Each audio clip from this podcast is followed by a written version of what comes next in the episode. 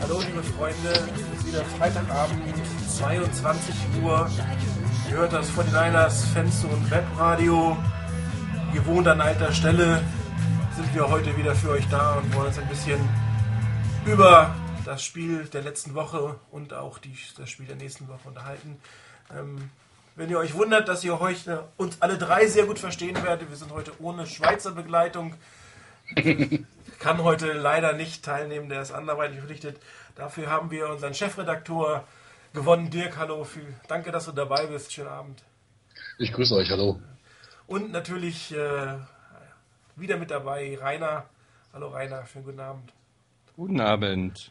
Ja, das ist doch mal das erste Mal die Saison, dass wir sagen können, wir haben eine Winning Streak. Das ist doch mal ganz was Neues. Das kannten wir ja noch gar nicht diese Saison.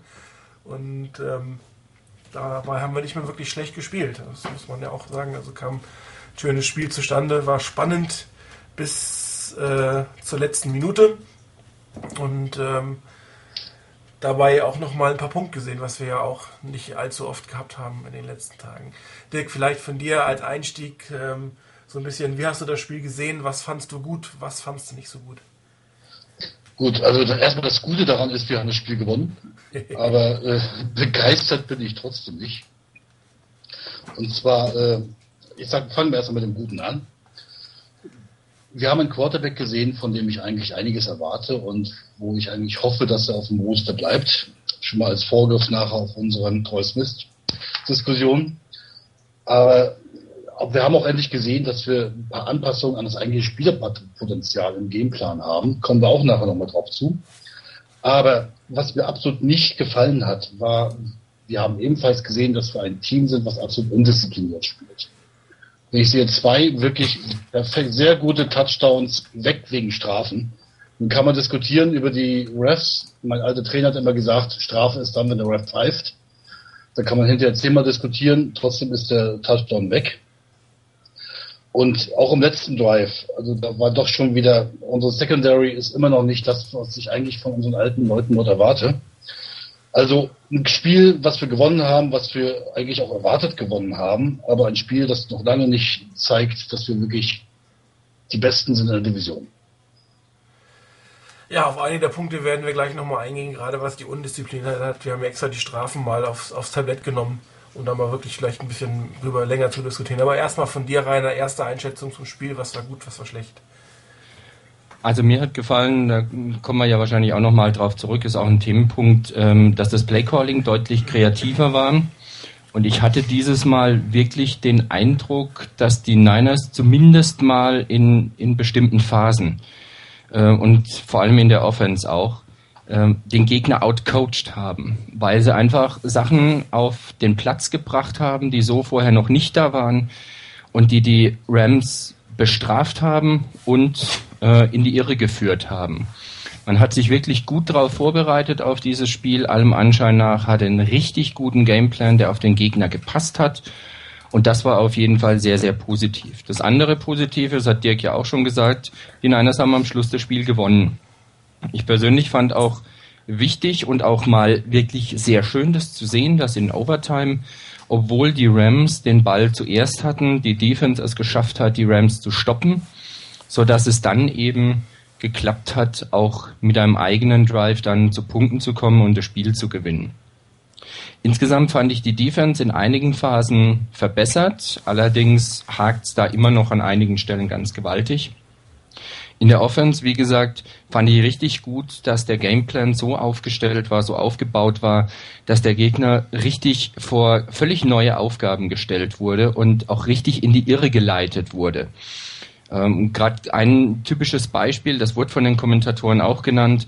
Ähm, eigentlich hieß es immer voll, ähm, einfach Iopati folgen und dann weiß man, wo der Ball ist und dass der Lauf da drüber kommt. Und das haben die Niners sich hervorragend zunutze gemacht und haben ihn ein paar Mal nach rechts rüber geschickt und das Play ging nach links. Sei es ein, Passplay oder sei es ein Play auf Gore, das nach links rausging. Und das hat die, die Rams ziemlich auf dem falschen Fuß erwischt. Da war viel Kreativität da, da war eine gute Vorbereitung da auf den, auf den Gegner. Und ich hoffe, dass da die Niners dranbleiben und in der Art weiterspielen. Ja, das wäre es fürs erste Mal. Also ähm, ich muss immer wieder feststellen, wir haben vier Touchdown-Pässe gehabt. Okay, nur einer hat gezählt, aber es waren vier Touchdown-Pässe. Ich weiß nicht, wann wir das das letzte Mal gesehen haben. Und es waren vier fantastische Touchdown-Pässe. Es waren jeweils zwei Richtung äh, Davis und zwei Richtung Crabtree, wo man versucht hat, in der entscheidenden Phase auf seine äh, Key-Player zu gehen. Ähm, einmal hat äh, man die, wirklich die Defense reingelegt bei dem, bei dem ersten nicht gegebenen von Davis. Der zweite nicht gegebene von Davis war einfach ein absolut fantastischer Catch von Vernon Davis. Der hat es absolut verdient, diesen Touchdown zu haben, über den Gegner rüber. Dann äh, zweimal auf Crabtree wirklich gute Pässe, gut gefangen, gute Aktionen sowohl vom Quarterback und von, von, von den Receivern. Also das ähm, muss man wirklich, auch wenn sie nicht gezählt haben und statistisch hinterher als eine Incompletion als Strafe gelten, das muss man einfach festhalten. Das sind, sind, sowas hat man seit Jahren äh, von diesem Team einfach nicht mehr gesehen. Das waren gute Plays, das waren gute Aktionen vom, vom Quarterback und das waren auch fantastische Aktionen von den entsprechenden Receivern hinten drin. Dazu muss man sagen, dass die 49ers schon, auch wenn es jetzt äh, manchmal ein bisschen müßig aussah, das ganze Spiel es geschafft haben, den Ball einigermaßen vernünftig zu bewegen. Das hatten wir ja auch immer nicht. Äh, nicht nur am Anfang mal und dann am Ende wieder, sondern ähm, zumindest ähm, hat man äh, in die Nähe der Endzone gebracht und äh, man hatte auch mal ein, das Gefühl, dass man sich ein offensiv halbwegs attraktives Spiel anguckt, was wir ja auch nicht immer hatten. Die Defense ähm, gegen den Lauf wieder sehr gut, da kann man sich eigentlich nicht beschweren. Ähm, auch die Screen-Pässe, die ich ja letzte äh, Sendung angesprochen habe, hatte man eigentlich relativ gut verteidigt. Da hat man sich gut drauf eingespielt. Da haben die Rams nicht so viel draus machen können wie die letzten Spiele. Dafür hat man ein paar längere Pässe kassiert in der Secondary. Man kann jetzt natürlich der Secondary sagen, okay, die hättest du auch kriegen müssen. Andererseits wäre jetzt mein äh, Credo gewesen, den einen oder anderen langen Pass durchlassen. Der kommt eh nicht so oft von den Rams, aber die, diese wirklich gefährlichen Screenpässe hat man super aus dem Spiel genommen. Ähm, und wenn die Strafen nicht gewesen wären, dann dürften wir eigentlich meiner Meinung nach äh, ziemlich zufrieden auf dieses Spiel zurückgucken. Aber auch so, es war ein Sieg. Ähm, es war ein Sieg mit Zweifel in Folge. Es war ein knapper Sieg und es war ein Sieg, äh, wo man äh, wirklich auch der Defense am Ende mal danken konnte. Sie haben zwar den, das erste Field Goal kassiert, aber keinen Touchdown und haben dann in der Verlängerung den Ball der Offense zurückgegeben, die dann auch was draus gemacht hat. Also im Großen und Ganzen eine riesengroße Steigerung gegenüber das, was wir sonst in dieser Saison gesehen haben, auch wenn es natürlich kein perfektes Spiel war und, und wir uns mehr von diesem Team wünschen müssen nicht wünschen müssen, wünschen würden. Und damit wären wir auch eigentlich bei, den, bei dem Thema Gameplan, Veränderungen im Gameplan. Ich meine, es war nicht nur äh, die Geschichte, dass man nicht immer hinter U-Party gelaufen ist. Es gab ja auch andere Dinge. Es sah halt etwas ähm, kreativer und eleganter aus. Gab es noch was, Rainer, was du jetzt wirklich herausheben würdest, was anders war als vorher? Man hat Play-Action gespielt und man hat sich getraut, auch wirklich die Secondary der Rams anzugreifen. Ähm, obwohl natürlich auch immer wieder ordentlich oder einigermaßen Druck kam auf äh, Troy Smith. Man hat es immer wieder versucht. Und ich meine irgendwo gelesen zu haben, dass die Niners es zum ersten Mal überhaupt in ihrer Geschichte geschafft haben, dass vier Spieler für mehr als 30 Yards ein, ein, eine Reception hatten. Ähm, ich glaube, das gab es noch gar nicht. Irgendwas in der Richtung war es. Ähm, das zeigt auch, dass man aggressiv war. Man wollte den Gegner genau dort schlagen, wo die Rams eigentlich wahrscheinlich gemeint haben, dass sie, dass sie von den Niners nicht zu schlagen sind. Gerade diese tiefen Pässe, die Secondary anzugreifen, richtig Gas zu geben, viele Yards auf einmal zu machen, was man den Niners so anscheinend nicht wirklich zugetraut hat. Das hat man geschafft und das vorhin schon erwähnte, dass man im Laufspiel einfach deutlich kreativer war, den Gegner richtig mal auf die falsche Fährte gelockt hat.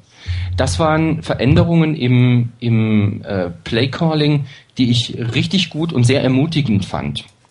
Die Frage ist, ob das natürlich gegen andere Teams sich so durchziehen lässt. Ähm, aber das ist ein Thema für, für die Diskussion, wie das gegen die Bugs aussehen könnte. Für das Spiel auf jeden Fall hat mich das sehr, sehr überrascht und sehr positiv überrascht. Ähm, ich fand auch die, die Verteilung der, der Bälle recht gut. Dass man einem Josh Morgan mal einen Ball gibt. Schade, dass der nicht so ein halbes Jahr bis ein Jahr weitergeworfen war von Troy Smith. Ich glaube, dann hätte ähm, ähm, morgen nicht mehr kurz ein bisschen Tempo rausnehmen müssen, dann hätte es da schon zum Touchdown gereicht. Aber die Niners haben weiter durchgezogen. Sie haben es immer wieder versucht und sie haben die Rams wirklich bestraft. Dass dabei der eine oder andere Sack vielleicht mal zustande kam, der nicht unbedingt notwendig gewesen wäre. Das kann ich in Kauf nehmen, wenn das Team so spielt, wie sie gespielt haben. Und wenn ich angucke, dass ein Troy Smith äh, von, von 28 Pässen 17 anbekommt und dafür mehr als 350 Yards erzielt, also mehr als 20 Yards pro Completion. Und dann eben noch die Touchdown-Pässe, die abgepfiffen wurden, die, wie du vorhin ja selber schon gesagt hast, einfach klasse Plays waren. Da muss ich sagen, das war in der Offense eine richtige Offenbarung. Und ein Riesenschritt nach vorne, ein Riesenschritt in die richtige Richtung, wie ich finde. Ähm, nur man muss weitergehen diesen Weg. Man muss hier weiter dranbleiben, weiter kreativ bleiben und für den nächsten Gegner sich halt mal was ausdenken, was den dann wieder überrascht. Ja, ja. Wie hast du das empfunden? Also äh, ich kann eigentlich nur zustimmen. Ich glaube, wir haben ja heute gerade im Forum den Bericht gehabt vom äh, Santa Rosa, Santa Rosa Press Democrat, der auf den, den neuen Stil innerhalb der Offense Coaches äh, eingeht. Ich glaube, das haben wir gesehen jetzt bei den Rams, dass eigentlich wirklich nicht mehr so eine von oben nach unten runter die Diktatur erfolgt, sondern wirklich ein kreativer Austausch zwischen den einzelnen Special Coaches. Äh, das haben wir gesehen. Was ich ein bisschen befürchte, bei aller Freude, die uns das Passspiel jetzt gegen Rams gemacht hat, dass doch so ein bisschen unsere Running Backs, das Laufspiel ein bisschen äh, hinten abfällt. Auf der anderen Seite äh, hoffe ich doch so ein bisschen, dass das jetzt auch eine ganz bewusste Änderung gewesen ist. Vorher waren wir doch sehr stark lauflastig, jetzt haben wir gezeigt, dass wir auch passen können und damit unseren Gegnern für die nächsten Spiele ein bisschen was zum Rätsel mitgegeben haben. Ich glaube, da können wir nach, den, nach dem Bugs-Spiel doch etwas mehr dazu sagen. Ja, also mein Eindruck von, von der Offense war, dass man ähm, versucht hat, äh, Mismatches auszunutzen, dass man versucht hat, die Stärken des, des eigenen Teams, also die Schwächen des Gegners auszusetzen, auszunutzen. Was extrem auffällt, finde ich, ist das Verhältnis der Pässe auf Titans und Wide Receiver und, und Running Backs im Verhältnis zu Wide Receiver. Das sind 5 zu 12, also nur 5 Pässe wurden von den Wide Receivers gefangen, 12 Pässe von, von Titans und Running Backs. Es war wahrscheinlich ein Ausnutzen der Schwäche der Defense. Hier hat man eine Möglichkeit gesehen, man hat sich darauf vorbereitet, was Rainer von auch gesagt hat. Man hat einen Gameplan gehabt, der, der auf die Schwächen des Gegners und auch die stär eigenen Stärken ausgerichtet war hat die auch ausgenutzt und hat damit auch extrem viel Erfolg gehabt. Was das Running Gang angeht, es waren zwar nur 87 Yards von Frank Gore, aber es waren immer noch 4 Yards im Schnitt, da kann man sich auch nicht drüber beschweren. Und man muss auch sagen, die Rams Defense ist sicherlich nicht die schlechteste der Liga. Das ist äh, sehr gut gewesen. Ähm, was eigentlich bisschen für mich auffällt, ist, dass man ähm, noch mehr mit Michael Crabtree machen könnte. Er hatte zwar vier Catches, aber der fällt gelegentlich für gewisse Phasen einfach mal hinten runter. Ähm, durch morgen ein Pass ist jetzt auch nicht, nicht das äh, Gelbe vom Eifel, weil der müsste eigentlich auch mehr drin sein. Aber, aber gerade von Crabtree würde ich mir wünschen, dass, dass man ihn noch ähm, intensiver, und zwar das ganze Spiel über, äh, mit einbindet und nicht nur phasenweise. Ansonsten ähm, war es definitiv ein Schritt nach vorne, was wir bis jetzt so bei den anderen Spielen nicht erkannt haben. Es gibt immer noch Dritter und Eins aus der Shotgun, Lauf durch die Mitte. Ich hoffe, der verschwindet tatsächlich doch dann irgendwann mal komplett aus dem Playbook. Ich habe ihn, glaube ich, ja nur ein oder zweimal gesehen, also das ist jetzt nicht ganz so dramatisch, aber das muss einfach weg. Das ist ein Spielzug, der funktioniert nicht, der wird auch am Ende der Saison nicht funktionieren. Und ähm, man hat ja die Möglichkeit auch gefunden, die dritte Downs, man hat gerade nicht gefunden, die dritten Downs äh, zu konvertieren. Man hat aber ähm, es geschafft, regelmäßig äh, den Ball trotzdem zu bewegen. Aber das ist eine Schwäche, die definitiv adressiert werden muss. Also mit, mit 0 von, ich weiß nicht, 15 Versuchen oder so beim, beim Down. Das ist einfach ähm, auf die Dauer nicht durchhaltbar. Da muss man was machen. Man kann nicht immer hoffen, im ersten und zweiten Down die, die langen Pässe zu machen. Aber man soll sich nicht zu viel beschweren. Der Quarterback hat sein zweites Spiel gemacht. Ähm, man hat das Gefühl, dass Mike Johnson dem der Offense immer mehr seinen Stempel aufdrückt und es ist ein Weg, der gut ist, der richtig ist, aber definitiv noch, noch verbessert werden könnte. Wir sollten natürlich noch mal was zur Offense Line sagen. Ich meine, die Diskussion ist gerade losgebrannt. Ähm, ich hatte es mir eh vorgenommen, kurz was dazu zu sagen, weil mich es ein Stück weit geärgert hat, dass man so auf Davis ähm, oder auf Davis Leistung einhackt. Man muss einfach drei Dinge sehen. Er ist Rookie, er macht sein oder hat sein neuntes Spiel gemacht. Da kann man keine Wunder erwarten. Dazu kommt, dass Jake Long seine beste Saison spielt und innerhalb seiner besten Saison noch so ziemlich sein bestes Saisonspiel hatte. Der hat also sehr, sehr gut gespielt. Da soll man, darf man nichts beschönigen. Aber die Coaches haben trotzdem Vernon ähm, äh, Andrew Davis keine Hilfe gegeben. Sie haben ihn alleine gelassen, eins zu eins gehen. Das ist ein Risiko, was die Coaches eingegangen sind. Den Coaches war klar, dass sie damit Probleme haben werden. Er hat auch gerade die Freudstars sind natürlich sehr ärgerlich Fehler gemacht. Er hat die Holdingstrafen, das ist auch beim Rookie ähm, äh, Right Tackle normal. Meine persönliche Meinung ist äh, beim, beim Touchdown-Pass von Vernon Davis, äh, das hätten acht von zehn Schiedsrichtern nicht gegeben. Aber dieses Thema Dirty Team sollten wir gleich nochmal ähm, ein bisschen näher darauf eingehen. Das könnte sich zum Bremen der 49ers meiner Meinung nach entwickeln. Ansonsten Mike Party, Top Rookie, ähm, absolut super Draft-Pick, kann man sich nicht drüber beschweren. Ich hoffe, dass jetzt der Ausfall von Joe Staley nicht dazu führt, dass sich die Offense Line komplett neu finden muss. Ansonsten äh, mit zwei Rookies in, in der Linie ist das eigentlich eine relativ gute Leistung. Wenn man jetzt zumindest mal die, die technischen Fehler Starts oder False Formation abstellen würde, wäre schon mal ein Schritt nach vorne. Oder, Dirk? Deine Meinung zu O-Line? Also ähm, als alter O-Liner muss ich sagen, ich habe ich hab Respekt vor dem, was unsere Jungs dort momentan bringen. Sie haben zwei Rookies in der Line. Das gibt's, ich weiß nicht, welches Team überhaupt so viele Rookies in der Line hat wie wir.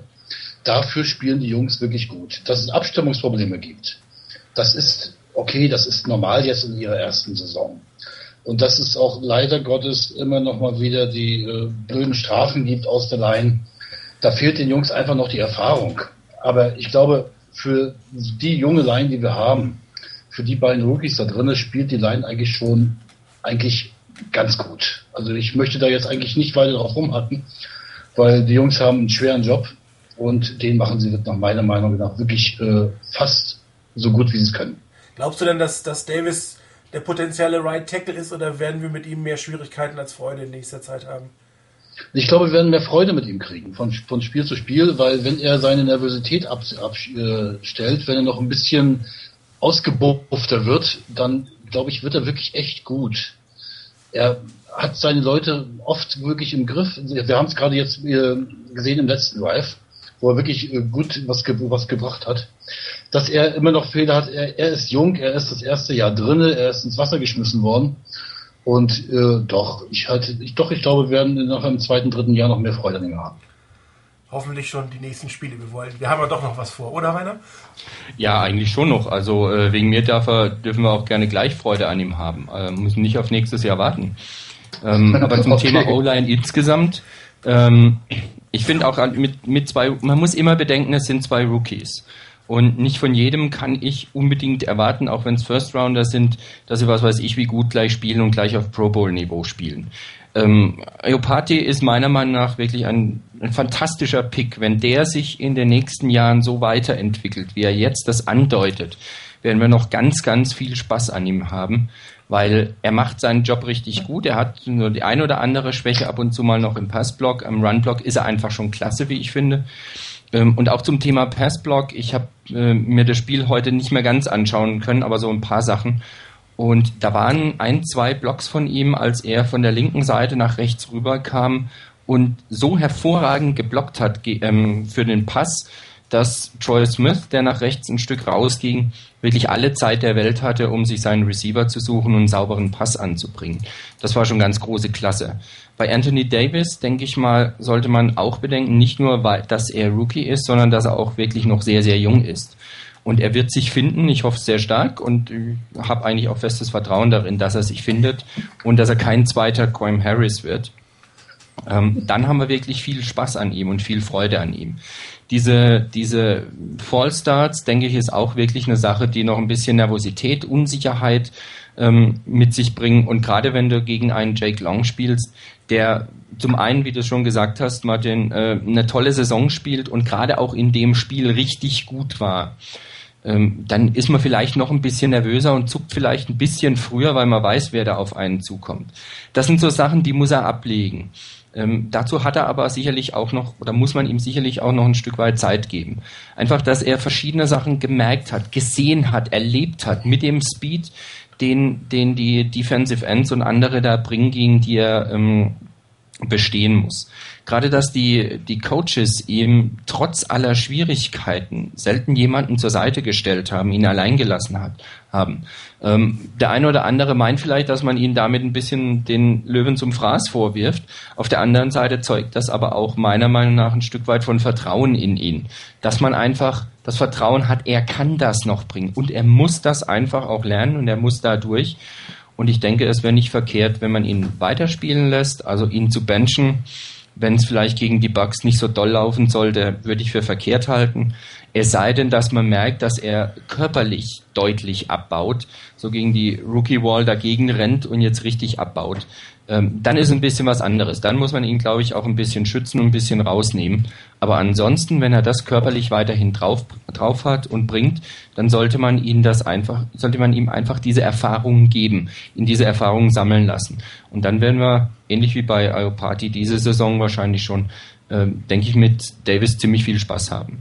Also ich halte von Benchen, gerade von Rookies, die jetzt keine unterirdisch schlechte Leistung bringen, eigentlich überhaupt nichts. Das bringt gar nichts. Äh, man, man draftet sie hoch, man will sie einsetzen, sie müssen lernen, sie werden Fehler machen. Ähm, man wird vielleicht auch mal ein Spiel wegen ihnen verlieren oder ein, ein, äh, ein, ein, ein Touchdown auch mal nicht machen. Das, das gehört einfach dazu zu diesem Spiel. Äh, aber das ist allemal wert, weil man diesen, diesen Spieler nicht für diese Saison, sondern hoffentlich für die nächsten 10 bis 12 Jahre gedraftet hat. Und ähm, ich glaube, das wäre das falsche Signal. Ich glaube auch, dass es eher ähm, so ein bisschen verbaler Druck auf ihn, so nach dem Motto, hier, ähm, sieh mal zu, du musst deine Fehler abbauen, aber er hat jetzt nicht wirklich grottenschlecht gespielt, das kann man einfach nicht sagen. Es gibt keinen Grund, ihn zu benchen. Und äh, dazu kommt meiner Meinung nach auch, dass, dass ähm, das neue System oder das, wie das gespielt wird, davor, dass das einfach erwartet, dass die Tackles ohne Hilfe ähm, ihren Mann haben, weil, weil ist nicht so ausgelegt, dass, dass da unglaublich viel Hilfe ist. Da wird vielleicht Frank Gore für eine Blitzaufnahme sein, aber da die großen Double Teams, das gibt es einfach an der Linie nicht so unbedingt. Und äh, das würde wieder dazu führen, dass man den Gameplan umstellen müsste, dass man einige Plays einfach nicht machen kann, ähm, nur um auf der Seite ihm jetzt ähm, Hilfe zu geben, damit er vielleicht ein bisschen besser aussieht. Also ich, ich halte davon persönlich nicht so viel, muss ich sagen. Und ich hoffe, dass, dass er sich auch so ein bisschen im nächsten Spiel rehabilitieren, rehabilitieren als dieses Wort ähm, kann. Also ich glaube ich glaube wirklich, dass, äh, dass ihn zu benchen wäre das Schlimmste, was passieren kann. Die Jungs sind jetzt gerade dabei, sich einzuspielen. Und äh, noch ein bisschen zurück in die Historie. Welchen, Quart welchen Quarterback hatten sie die letzten Spiele hinter sich? Sie hatten eigentlich einen Quarterback hinter sich, wo sie wirklich Angst haben mussten, wenn einer durchkommt, dann liegt der Quarterback auf der Schnauze. Weil der Quarterback war, äh, Alex Smith, wir werden nachher das Thema auch noch haben, war einfach ein andere andere Quarterback als, als Troy Smith, weniger beweglich und damit auch ein viel stärkerer Druck auf unsere Rookies in der Line, weil ein kleiner Fehler in der Line war dann ein großer Fehler beim Quarterback. Jetzt mit Troy Smith werden sie ganz anders aufspielen können, weil jetzt haben sie einen flexiblen Quarterback hinter sich und einen Quarterback, der auch mal einen Fehler der Line ein bisschen ausbügeln kann. Also ich glaube, eine Änderung in der Line, nein, schon gar nicht bei unseren beiden Rookies. Die beiden sind wirklich gut für das, was sie machen können. Also da würde ich, wie gesagt, das, was ich vorhin gemeint habe mit Davis, bezog sich nicht darauf, ihn, ihn einfach auf die Bank zu setzen, wenn er, wenn er nicht mehr die Leistung bringt. Wenn man wirklich merken sollte, dass er körperlich dazu nicht in der Lage ist, dass er einfach zu schnell abbaut, ähm, nicht durchhält, kräftemäßig das nicht hinkriegt, da sehe ich eine etwas andere Situation. Dann denke ich, sollte man ihn rausnehmen, da tut man ihm, glaube ich, nichts Gutes, wenn er einfach das körperlich nicht hinkriegt. Wenn er das körperlich hinkriegen kann, alles, ähm, dann sollte er ruhig drin bleiben, denn dann soll er diese Erfahrungen wirklich sammeln. Aber ob, ihm, ob man ihm hilft, wenn er körperlich dazu nicht in der Lage ist, weil er jetzt abbaut, weil die Saison so langsam aber sicher immer länger dauert, ähm, das weiß ich nicht. Da denke ich, kann man ihn schon vielleicht ein bisschen häufiger rausnehmen. Ob man ihn ganz raussetzt, da wäre ich auch dagegen. Aber ihn vielleicht häufiger mal rausnehmen, um ihm ein paar äh, Verschnaufpausen zu geben. Aber das gilt für jeden Spieler und nicht nur für einen Rookie. Also Klar, natürlich. Aber beim Rookie ist es halt auch nochmal etwas anders, dass der halt die etwas längere Saison die vielleicht auch erstmal dran gewöhnen muss. Das ist wohl wahr, wobei es in den letzten Jahren eigentlich hatte ich nicht den Eindruck, dass die Rookies Schwierigkeiten hatten bei der Umstellung auf die längere Saison. Aber wir warten einfach mal ab. Ich, ich hoffe halt wirklich, dass, dass er die Chance hat, sich zu rehabilitieren, dass er ein gutes Spiel macht, dass er Selbstbewusstsein tankt und dass, dass diese ganze Diskussion um ihn einfach auch aufhört. Das kann man ihm einfach nur wünschen, das kann man durch den Team auch nur wünschen. Ja, aber trotzdem sollten wir noch ein Stück weit bei der O-Line bleiben. Beziehungsweise ich würde jetzt eher das Thema Strafen vor Choices vorziehen, weil wir das die ganze Zeit hatten. Ähm, das Thema. Ganz kurz, ganz ja. kurz, Martin, weil 49ers Crispy gerade noch hier ähm, zwei Sachen geschrieben hat. Okay. Zum Thema äh, David Bass als positive Überraschung der Saison und äh, 49er Crispy meint, das wäre das Beste von einem Center seit langer Zeit, was er da gesehen hat. Und dann noch die Frage, ob wir einen Zusammenhang sehen zwischen dem, dass äh, Davis, also Anthony Davis, die meisten Fehler ab Ende des dritten Quarters gemacht hat, als äh, Rashal als Guard neben ihm gespielt hat. Vorher mit Snyder nebendran, dass da die rechte Seite deutlich konstanter aussah. Ähm, ich fange einfach mal an von meiner Seite aus. Für mich ist David Bass auch eine richtig große Überraschung. Ähm, ich hätte es ihm ehrlich gesagt nicht zugetraut, dass er das so gut hinkriegt auf Center. Er spielt ziemlich souverän, habe ich den Eindruck. Und was ich so mitbekomme von ihm, das ist eine wirklich gute Leistung und er ist auf jeden Fall eine sehr positive Überraschung. Ähm, für mich neben Ayopati, weil den hätte ich so stark nicht erwartet. Äh, zum Thema, ob es einen Zusammenhang gibt zwischen, zwischen den ähm, Schwächen von Anthony Davis und Rashal, das kann durchaus sein. Es kann durchaus sein, dass Snyder einfach seine Aufgaben besser erfüllt und damit auch ähm, Davis wieder stärker macht, der neben ihm spielt. Ähm, ich habe jetzt beim, beim nochmal Anschauen des Spiels nicht so genau darauf geachtet. Von daher, falls einer von euch das genauer beobachtet hat, übergebe ich da gerne an euch. Aber das könnte durchaus sein, dass hier eben Snyder seinen Job besser macht, als es Rashal macht und dadurch natürlich auch Davis auf der Position nebendran davon profitiert. Also als alter Right Tackle muss ich sagen, ich vermute, also ich glaube wirklich, dass es so ist. Weil äh, wenn ich auf Tackle gespielt habe und mein Stammguard neben mir war, verstanden wir uns blind. Jeder wusste, wo der andere auch mal mit zugreifen muss. Jeder wusste, wann noch mal ein Crossblock kommen muss. Das lief. Sobald dort ein, ein anderer gestanden hat, waren erstmal Abstimmungsprobleme. Da waren die Lücken nicht so, wie sie sein sollten. Also ich glaube wirklich, dass dieser Wechsel von Snyder auf Rachal da äh, eine, eine Ursache ist. Nochmal zu Bas, also ich muss sagen, wirklich Hut ab. Also wenn ich denke, wie wir nochmal diskutiert haben, als Heidmann ausgefallen ist, ob Bas das klappen wird und so weiter. Und auch seine ersten beiden Spiele waren noch nicht so berauschend. Mittlerweile hat er als Center die Umstellung auf einen neuen Quarterback wirklich perfekt auf die Reihe gekriegt. Also mir ist jetzt kein größerer Fehler des Centers irgendwie äh, im Kopf geblieben. Auch äh, mit Shotgun und so weiter und so fort. Er, es schafft eigentlich, er klappt es eigentlich. Ich befürchte, äh, wenn Heidmann wiederkommt, aber ich glaube, Bas wird unser Center bleiben. Und das für die nächsten Jahre auf mich. Ja gut, ich glaube nicht, dass man ihn jetzt noch rausnimmt, nachdem er schon so lange in der Saison gespielt hat. Das macht eigentlich keinen Sinn, weil das Thema eingespielte O-Line halt doch ähm, oftmals von vorteilhafter ist, selbst wenn Heidmann ein Tick der bessere Spieler wäre, die Abstimmung ist einfach in, in der jetzigen Situation da und das sollte man nicht auseinandernehmen. Was mich natürlich wundert, ist, äh, warum sollte ähm, Davis und äh, mit Snyder besser eingespielt sein, äh, weil er ja eigentlich weniger Snaps hat. Eigentlich ist er ja nicht der Starter, er kommt äh, ab und zu mal rein, aber mehr, mehr Snaps wurden zusammen mit Rachal gespielt. Und äh, vielleicht verstehen die sich an sich besser. Das kann sich sein. Das kann ja sein, dass Leute, mhm. bestimmte Spieler einfach ein Feeling füreinander haben oder dass deren Spielweise einfach aufeinander abgestimmt ist, ohne dass die großen miteinander trainieren müssen. Und, und, wenn das der Fall ist, dann muss man als Coach auch die Konsequenz ziehen irgendwann daraus. Es sind, es sind teilweise die kleinen Gesten, dieses Gefühl für, das, für den anderen. Es kann sein, dass Snyder einfach ein bisschen äh, konsequenter seine Sachen macht. Nicht, äh, man weiß es nicht. Also es ist wirklich mehr eine persönliche Chemie, das beiden. Und da ist es egal, wie viele Snaps die miteinander gemacht haben oder auch nicht gemacht haben es harmonisiert einfach mit den beiden. Andererseits haben die Rams auch am Ende, hatte ich den Eindruck, mehr Druck gemacht auf die Linie. Also das war auch ein etwas anderes Spiel, etwas andere Defense, aber ähm, ist halt schwer zu beurteilen, was ist High und was ist, äh, was ist Ei, was ist Henne in diesem Fall. Da könnten wir lange drüber diskutieren, glaube ich. Gut, aber jetzt kommen wir noch mal kurz, äh, ich glaube, zu den Strafen, weil, weil die könnten sich zu einem negativ entscheidenden Punkt für die 49ers ähm, heran wachsen, will ich mal so sagen. Ähm, die 49ers machen unglaublich oder haben unglaublich viele Strafen. Berechtigte Strafen, kann, geht gar kein Weg dran vorbei, machen sehr viele Dummheiten, sehr viele Encroachments in der Defense, die ich besonders ärgerlich finde. Ähm, und damit bekommen sie so ein bisschen den Touch eines Dirty Teams, auch wenn sie jetzt nicht unbedingt äh, mit, mit, mit fiesen Hits oder so auffallen, aber sie sind ein Team, was quasi den Refs als Team bekannt ist, was viele Strafen produziert.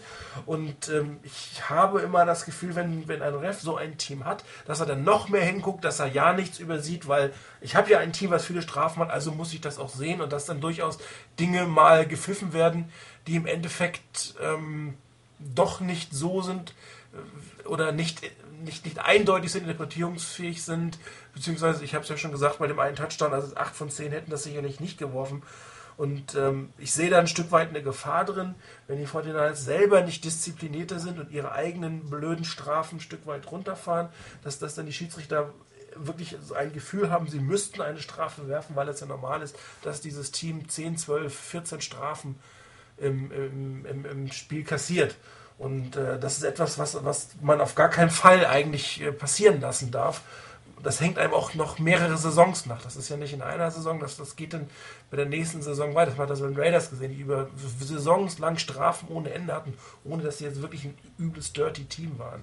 Und äh, das, da müssen die Coaches meiner Meinung nach dafür sorgen, dass, dass, die, dass die Player die dummen Strafen weglassen, dass man per se erstmal schon weniger Strafen sieht, egal was sie jetzt sind. Und dann natürlich auch die Spieler dafür sorgen, dass sie gewisse Undiszipliniertheiten lassen, wie wie äh, Roughing the Passer, äh, zu, hohe Tackles, Tackle out of bound, solche Sachen, um, um einfach dieses, dieses Image loszuwerden. Also ich, ich persönlich habe da ein Stück weit eine Sorge, dass da unnötig viele Strafen fallen werden in Zukunft, weil ein bisschen Image da ist. Ich weiß nicht, ob ihr seht, ob ich das übertreibe oder ob ihr das ähnlich seht, Rainer. Ich sehe das genauso. Ähm, vor allen Dingen, du hast ja vor vorhin das Beispiel schon angesprochen und im Type-In-Thread haben ja einige auch schon geschrieben, dass sie das genauso sehen. Ähm, diese diese Holding-Strafe gegen Davis, als er da am runterfallen war, glaube ich, war das gemeint. Ähm, das siehst du so oft und das wird nicht immer unbedingt gepfiffen.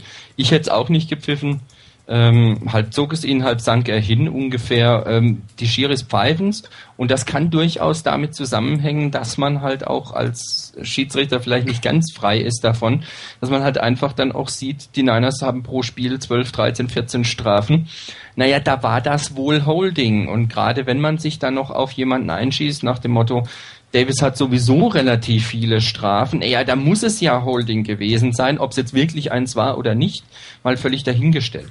Und gerade auch wenn die Strafen sowas wie Fallstart oder oder dass man ähm, Offside Defense und sowas, was ja nichts Schlimmes ist. Also von der Auswirkung her, das ist ja nichts Bösartiges, was man da macht, sondern Unkonzentriertheit, Undiszipliniertheit, Übermotivation, was auch immer es letztendlich ist. Es bleibt halt als Strafe da hängen. Und wenn ich am Schluss drei Strafen habe für Offside und drei Strafen für Fallstart habe, dann habe ich halt mal sechs Penalties. Und ab und zu kommen halt noch andere rein. Ähm, zum Beispiel mit Hits out of bounds oder dass man eben beim Quarterback, wenn man auf den geht, vielleicht nicht so doll dran geht. Ähm, ich kann mich an eine Strafe erinnern, ziemlich am Anfang, als es ein Personal Foul gab ähm, mit Unnecessary Roughness gegen Clemens. Als ich mir das angeguckt habe, habe ich gesehen, dass der Receiver ein Stück weit auf die Knie runtergeht, halb beim Drehen, weil er, weil er einen Cut machen wollte und irgendwie aus dem Gleichgewicht gekommen ist. Und Clemens geht hin und erwischt ihn halt mit beiden Händen am Helm. Ja, meine Güte, das ist ärgerlich, das ist ätzend. Die Strafe war wohl an der Stelle berechtigt, aber ähm, auch das sehe ich nicht als wirklich bösartiges Foul oder sowas. Nur, wie du schon gesagt hast, und da kann ich nur zustimmen, ähm, je mehr Strafen man wegen wirklich völlig überflüssiger Dinge bekommt, desto eher kommt man in den Ruf, ein Team zu sein, das eben unsauber spielen. Dann wird besser hingeguckt oder genauer hingeguckt. Und dann passiert das, was auch im Type-In-Thread jemand schon geschrieben hat, ähm, dass eben bei bestimmten Situationen gegen die Niners die Flagge fliegt und gegen die Rams oder gegen jeden anderen x-beliebigen Gegner in derselben Situation die Flagge nicht fliegt. Und da müssen die Coaches wirklich eingreifen, den Spielern vielleicht ein Stück weit auch den Druck nehmen, ähm, unbedingt so zeitig da zu sein, so stark darauf zu spekulieren auf den Snap, dass man wirklich zu früh ist. Spätestens, wenn es das erste oder zweite Mal passiert ist, muss man sich ein bisschen zurückhalten.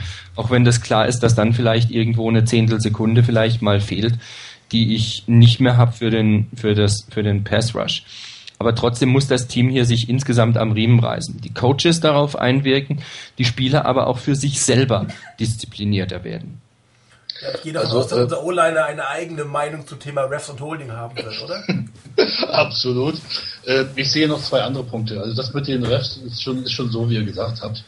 Ich glaube aber, dass äh, der Bereich Dirty Team und, und auch der doch die bisschen negative Einstellung der Refs auf gegenüber den Niners auch äh, sehr stark durch Singen kommen wird. Also ich sehe da mehr die starke Gefahr, ein Niner schreibt es gerade im Thread, dass das permanente Reklamieren und auch das Rumgehampel von Sing an der Sideline doch äh, eigentlich die Rest im Vorfeld schon darauf einstimmt, gegen die Niners doch härter zu sein. Die mögen sie dann einfach nicht. Äh, andere Gefahr sehe ich aber seitens der Gegner. Weil ein Team, das so strafenanfällig ist, warum auch immer, läuft natürlich auch Gefahr, dass es ganz bewusst Provokationen seitens des gegnerischen Teams gibt. Man weiß eben, dass unsere O-Line noch nicht so erfahren ist, dass die leicht mal äh, eine Strafe provozieren. Und äh, da kann ich mich natürlich auch als gegnerisches Team sehr stark darauf einstellen. Ja, also ich glaube, wenn die 49ers weiterhin diese 10, 12, 14 Strafen im Spiel kassieren, dann werden wir am Ende der Saison nicht mehr so viele Siege sehen, äh, wie wir uns das vielleicht erhoffen werden. Also das ist definitiv ein, ein, ein Punkt, der adressiert werden muss. Ich sehe das mit, mit, mit den Coaches nicht, nicht ganz so mit Singletary, weil mit Coaches allgemein an der Seitenlinie beobachtest, wie die teilweise ausflippen, auch bei, bei richtigen Entscheidungen von Schiedsrichtern. Ähm, da, viel schlimmer ist meiner Meinung nach das Singletary auch nicht, aber das, ich glaube, da gibt es auch kein richtig oder falsch. Es kommt auch auf die Crew an, gegen den du spielst. Ähm, ich glaube, der Cockuli hat das Spiel gepfiffen und den äh, wird sowas, glaube ich, definitiv nicht beeinflussen. Gut, kommen wir auf den Mann hinter der Offense Line, der uns die letzten beiden Spiele doch äh, gut Freude gemacht hat, um es mal so auszudrücken. Und natürlich gehen sofort die Diskussionen los. Ähm, Troy Smith, die Zukunft der 49ers. Ist er ein Franchise-Quarterback? Ist er der Heilsbringer? Joe Montana 2 will ich jetzt nicht sagen, aber ähm, äh, vielleicht jemand, der zumindest in der Qualität von dem Jeff Garcia ein, ein, ein Team mitführen kann, in die Playoffs bringen kann, äh, Plays machen kann, wenn die, die, Plays eigentlich schon tot sind, im Position schnell ist auf den Beinen, wo man ähm, zumindest regelmäßig mit guten Aktionen und ähm, Touchdowns rechnen kann. Also ich würde bei dem Thema einfach mal anfangen wollen. Äh, man, man darf Troy Smith, glaube ich, zu diesem Zeitpunkt noch nicht als den Heilbringer einfach sehen. Dazu ist er einfach zu unerfahren. Er ist, er ist zu jung. Er macht Dinge, die absolut in die Hose gehen könnten, wo er unglaubliches Glück gehabt hat. Das sieht dann zwar immer sehr schön und sehr spektakulär aus. Ähm, dieser Pass äh, in London und in London auf Walker, das sah natürlich super aus, aber das ist eigentlich ein Pass, den du nicht werfen darfst. Und gegen Rams hatten wir auch solche Sachen. Also sobald das anfängt in die Hose zu gehen, also äh, nicht mal mehr nur noch Incompletion, sondern auch Interception zu werden, und die werden kommen, wenn er so weitermacht, weil das ist eine Tendenz, die die Gegner einfach sehen werden. Dann ist die Frage, ob, ob er selber dann noch weiter so spielt, ob er dann ähnlich zurückzieht, wie es Alex Smith teilweise macht, vorsichtiger wird von sich aus oder von den Coaches zurückgepfiffen wird, ob sein Selbstbewusstsein dann weiter noch so da ist und, und ob er sich wirklich weiter nach vorne entwickeln kann. Also es, es sind tolle Spiele von ihm gewesen, hat super Aktionen gemacht, ähm, aber ein Hype halte ich für diesen Moment absolut nicht gerechtfertigt und die Aussage über die Zukunft der 49ers ist zu diesem Zeitpunkt für mich auch noch zu früh. Du musst ja erstmal die Saison zu Ende spielen, gucken, wie es weitergeht. Ähm, und selbst wenn er auf diesem Niveau weiterspielt, ist es meiner Meinung nach so, dass die 49ers sich schon auf dem Markt oder auf, in der Draft nochmal umschauen ähm, müssen, ganz einfach, weil diese, diese Position ist zu wichtig in dieser Sportart. Und es hatte ja auch sicherlich seinen Grund, warum Troy Smith sich noch nicht durchsetzen konnte und auch gecuttet wurde. Und ähm, der Effekt ich habe es ja gesagt, normalerweise rechne ich ähm, im zweiten Anfang des dritten Spiels mit dem Backup-Effekt. In diesem Fall würde ich fast eher Ende des dritten, eher mit dem vierten Spiel damit rechnen, ähm, weil die 49ers ihren Gameplan selbst weiterentwickeln. Also sie spielen nicht im gleichen System, sondern sie ändern gleichzeitig noch ihr System. Das heißt, es ist noch nicht ganz so auszurechenbar, aber ich glaube, erst in zwei, vielleicht sogar drei Spielen wird man sagen können, ob, ob dieser Backup-Effekt bei ihm eintritt oder nicht ob er dann ein, ein wirklich guter Starter ist, aber dann wirklich die Zukunft dieses Teams ist, ich glaube, das ist meiner Meinung nach jetzt viel zu früh. Er macht halt ähm, momentan Fehler, die nicht bestraft werden. Das muss man einfach so sehen. Und ich hoffe, dass das so bleibt, aber ich bezweifle, dass das so bleibt. Rainer, bei dir, deine Meinung? Ja, also ähm, Troy Smith jetzt als den Retter der Franchise zu sehen, das wäre bei weitem zu früh. Ich weiß nicht, ob man das auch in zwei oder drei Spielen sagen könnte. Ähm, ich denke mal, er hat sich auf jeden Fall das verdient, dass er den Rest der Saison als Starter auflaufen darf.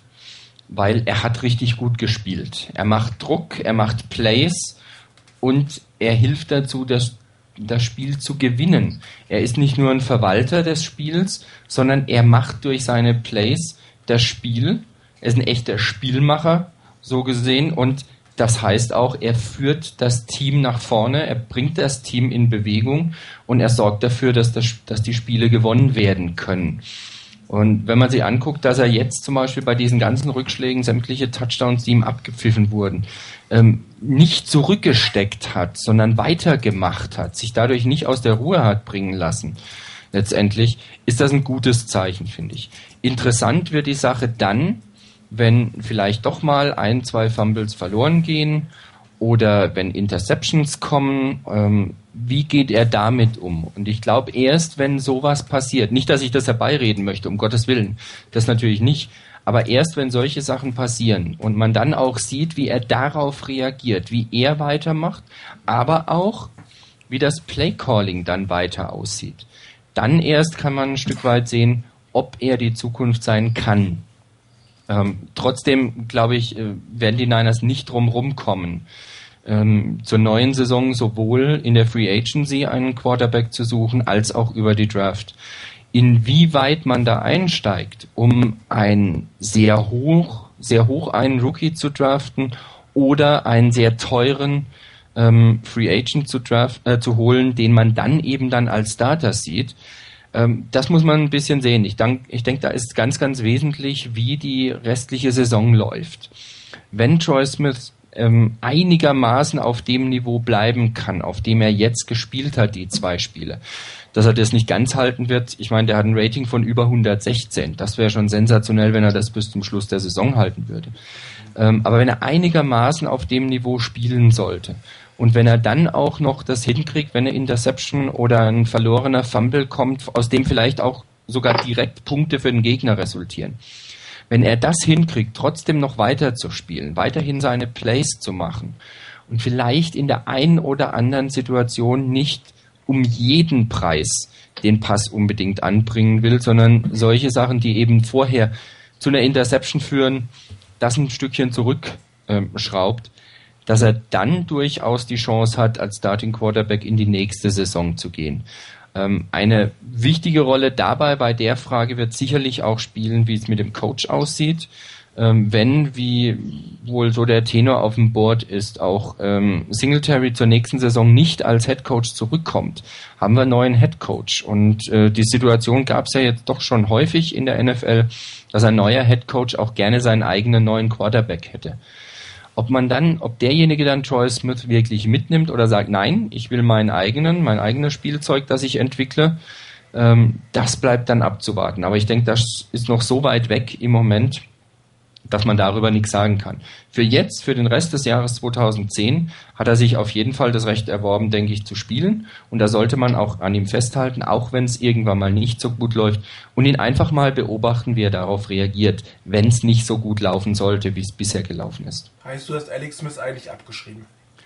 Ja, definitiv. Ähm, Alex Smith hatte die Chancen über Jahre hinweg und ich habe auch ziemlich treu zu ihm gehalten. Und ich habe auch vor der Saison ähm, das für richtig befunden, ihn als Starter zu nehmen. Ich habe es auch für richtig befunden, den Offensive Coordinator nicht zu wechseln, einfach um diese Stabilität, um, um eine Kontinuität endlich mal reinzubringen. Dass dann ähm, Jimmy Ray am Anfang der Saison wieder schlimmer called als in der letzten Saison, das hatte ich nun auch nicht erwartet und, und hatte mir das auch anders vorgestellt. Ähm, und dass dann Alex Smith nicht so gespielt hat, wie er eigentlich spielen kann und wie er spielen können sollte von seinem Potenzial her, hat mich dann auch endgültig enttäuscht. Ähm, und wenn man jetzt einfach jemanden hat, der besser spielt als Alex Smith, dann sollte man den auch behalten. Und Alex Smith hatte über Jahre hinweg seine Chancen. Er hat sie letztendlich nicht genutzt. Das muss man einfach so sehen. Und von daher denke ich, dass Alex Smith bei den 49ers Geschichte ist. David Carr genauso. Und dann bleibt eigentlich nur noch Troy Smith, von dem ich dann hoffe, dass er den Rest der Saison ordentlich über die Bühne bekommt und dass er dann in der nächsten Saison noch zu den Niners dazugehört. In welcher Funktion, ob als Starter, als Backup oder wie auch immer, Das bleibt dann abzuwarten, ist sicherlich auch eine Sache, die auf den neuen Head Coach ankommt. Also es tat mir eine Seele weh, Rainer, die jetzt eben gerade zuzuhören. Denn ich sage nach wie vor, äh, ich, also jeder weiß es, ich mag Alex Smith, ich mag auch seine Art zu spielen. Und ich finde es einfach schade, wie er bei den äh, Niners untergegangen ist. Aber gerade deswegen hoffe ich, dass du rechts behältst, dass Alex bei uns Geschichte ist. Weil Troy Smith spielt, kann eigentlich im Ende des, im Rest der Saison gar nicht mehr so viel missbauen, dass er noch wieder hinter Alex hinterher hier zurückfällt. Deswegen glaube ich, und ich bin mir eigentlich sicher und ich hoffe es auch für ihn selber, dass Alex Smith Ende der Saison bei uns Geschichte ist, dass er zum neuen Team kommt, dass er dort nochmal die Möglichkeit kriegt und ich glaube, da werden wir dann noch einige Male von ihm eine Überraschung bekommen, eine positive. Aber er ist definitiv bei uns Geschichte, weil er kann einfach nicht mehr so gut werden, dass er das nochmal wieder ausreißt. Dass Troy Smith bei uns Starter bleibt, glaube ich auch nicht. Weil er spielt mir persönlich einfach wirklich zu sehr auf Risiko. Er haut Sachen raus, die momentan noch gut klappen, die aber eigentlich sowas von äh, hochriskant sind, dass man sich da eigentlich äh, graue Haare kriegen kann, kommt es an oder kommt es nicht an. Er hat momentan noch Glück. Ich glaube aber schon, dass im Spiel gegen die, gegen die Bucks ihm das nicht mehr so sehr äh, gelingen wird, weil mittlerweile haben die dann auch mitgekriegt, dass wir wieder einen haben, der tief passen kann. Er hat aber einfach, einfach ein paar Vorteile, die, wo ich deshalb, ich glaube, dass er im nächsten Jahr noch bei uns bleiben wird, egal welcher, ob ein neuer Hedgecoach kommt oder nicht. Aber ich glaube nicht, dass er wirklich über seine Backup-Rolle hinauskommt. Also ich würde mir wünschen, dass wir ihn, und ich glaube, da können wir uns fast sicher sein, dass es so passieren wird, dass er bei uns bleibt. Smith ist Geschichte. K sowieso. Das heißt, wir werden eventuell uns einen neuen Quarterback über die Draft holen bin ich mir eigentlich auch fast sicher. Aber ich glaube nicht, dass wir, wenn Troy Smith so einigermaßen weiterspielt, wie er derzeit spielt, dass wir da wirklich sehr hoch rangehen müssen. Da wird äh, Marek uns eigentlich über die Draft mehr sagen können, ob überhaupt was auf dem Markt ist, was für uns interessant ist. Und wir haben aber dann die Möglichkeit, uns wirklich in Ruhe auf der Free Agency, im Free Agency Bereich umzugucken, was dort auf den Markt kommt. Und da brauchen wir, sind wir dann nicht mehr so erpressbar, als wenn wir jetzt bei Alex bleiben würden. Weil wir können jetzt wirklich gucken, kriegen wir was Gutes, äh, guten, guten Free Agent als Quarterback? Wenn ja, dann sofort nehmen. Müssen nicht so tief in die Schatulle vielleicht greifen, aber treuesten ob's noch nicht. Also da bin ich einfach noch ein bisschen zu skeptisch und äh, habe da einfach immer noch so unser Rolte im Hinterkopf. Also guter, guter, guter Backup, ja. Auch ein Backup, der ruhig mal äh, seinen äh, künftigen First Quarterback entlasten kann. Mehr aber auch nicht.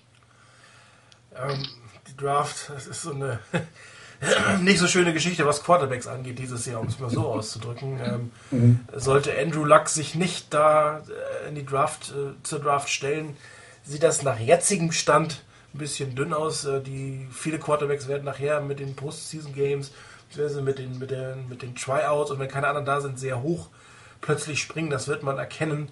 Ähm, wenn man sich aber die, den Verlauf angucken wird über oder soll wird über, über Quarterbacks, ähm, dann äh, wird man sehen, da ist es relativ dünn.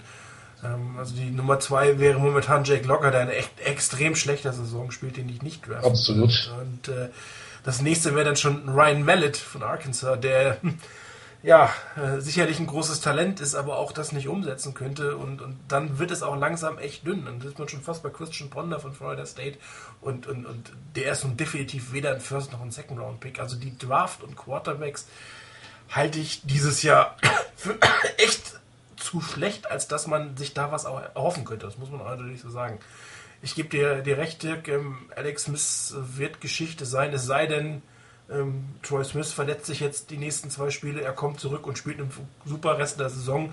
Dann kann es natürlich anders aussehen. Aber die entscheidende Frage ist tatsächlich der Headcoach, der nächstes Jahr kommen wird. Und die Tendenz ist eindeutig, ein neuer Headcoach holt sich einen neuen Quarterback. Was natürlich auch eine gewisse Chance äh, bei anderen Teams sein könnte. Die Dallas Cowboys werden einen neuen Coach haben. Ähm, ist die Frage, ob ähm, vielleicht Romolomo äh, über einen Trade verfügbar sein könnte. Also wenn, wenn diese Tendenz da ist, warum nicht?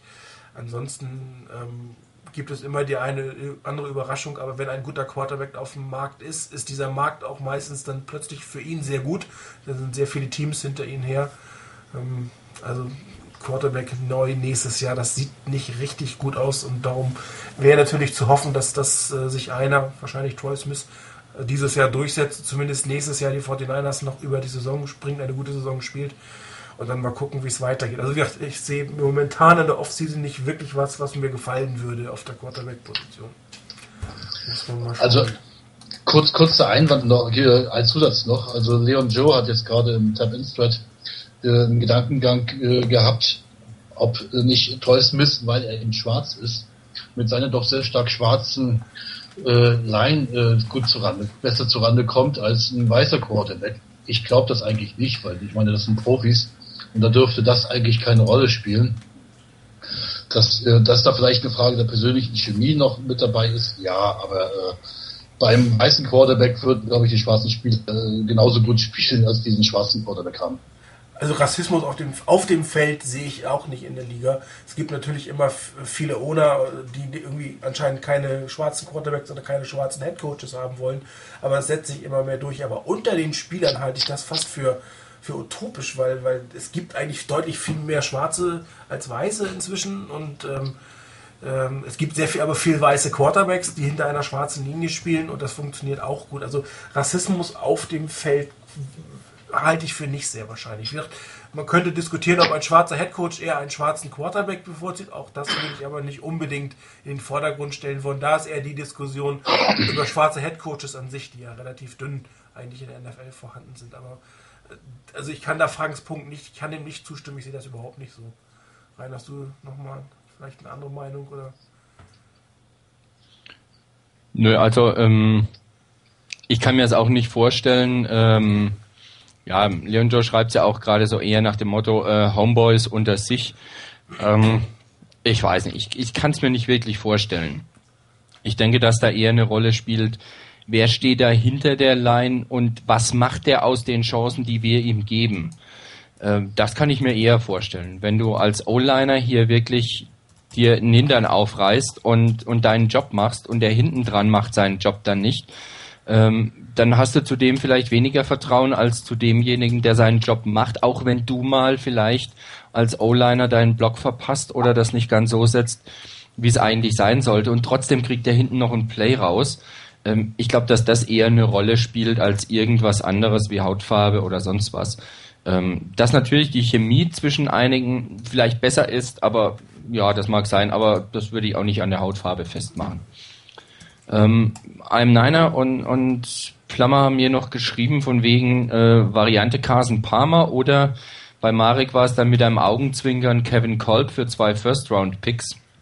Ähm, Carson Palmer könnte ich mir vorstellen, aber für Kevin Kolb zwei First-Round-Picks abzugeben, also ich weiß nicht, ob der so durchbricht nach oben, dass er die zwei First-Round-Picks wirklich äh, wert wäre. Ich würde es ihm nicht geben. Er hat zwar bei den, bei den Eagles ganz gut angefangen mal, aber das, was er diese Saison gebracht hat, hat mich jetzt nicht so wirklich begeistert.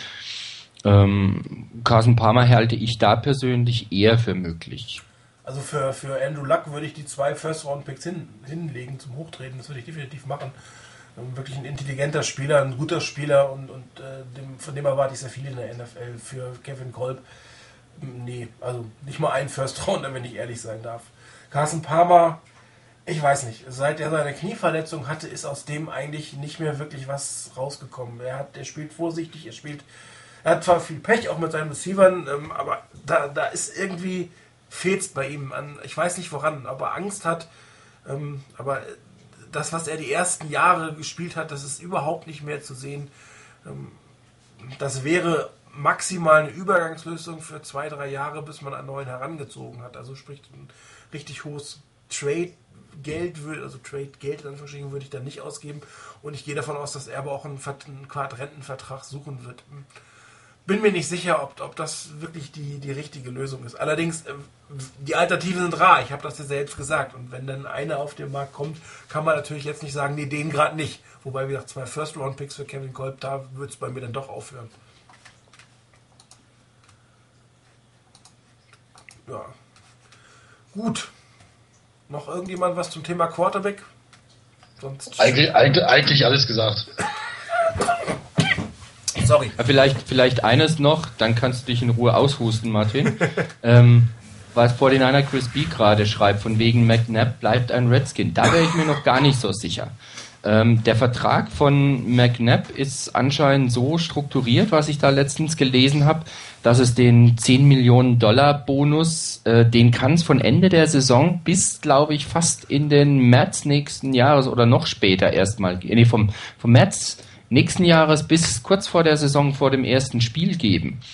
Ähm, das heißt, da haben die Redskins natürlich auch ein gewisses Druckmittel nach dem Motto, ähm, sie lassen McNabb erst dann gehen, wenn alle anderen Teams ihre Quarterback-Dispositionen ähm, getroffen haben.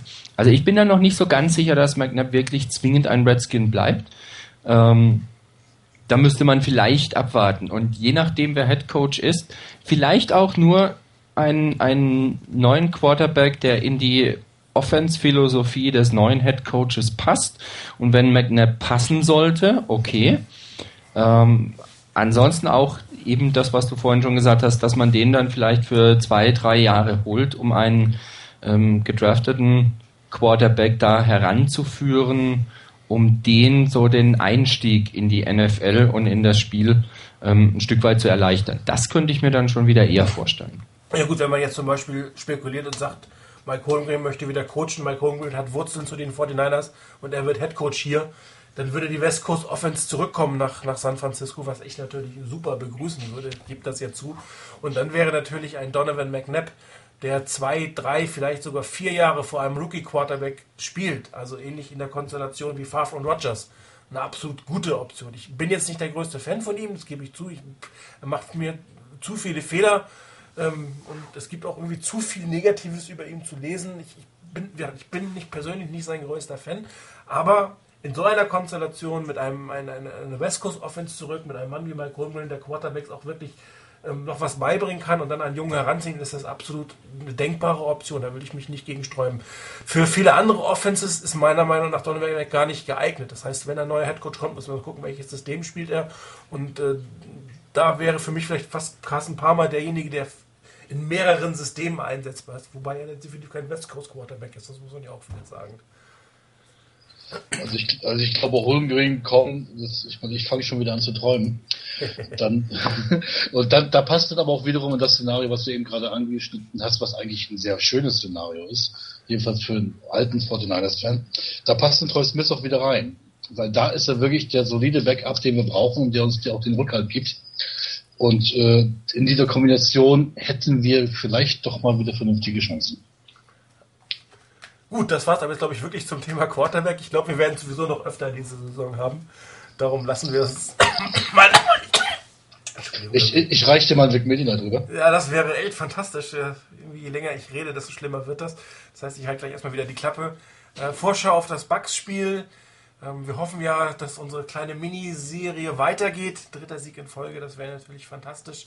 Ähm, die Bugs sind sicherlich kein unschlagbares Team. Ähm, Dirk, deine Einschätzung auf die Chancen und was müssen die 49ers tun, um dieses Spiel zu gewinnen? Also ich tippe mal mit plus 8 für die Niners. Jedenfalls war es bei uns bei Forecast mein, mein Tipp.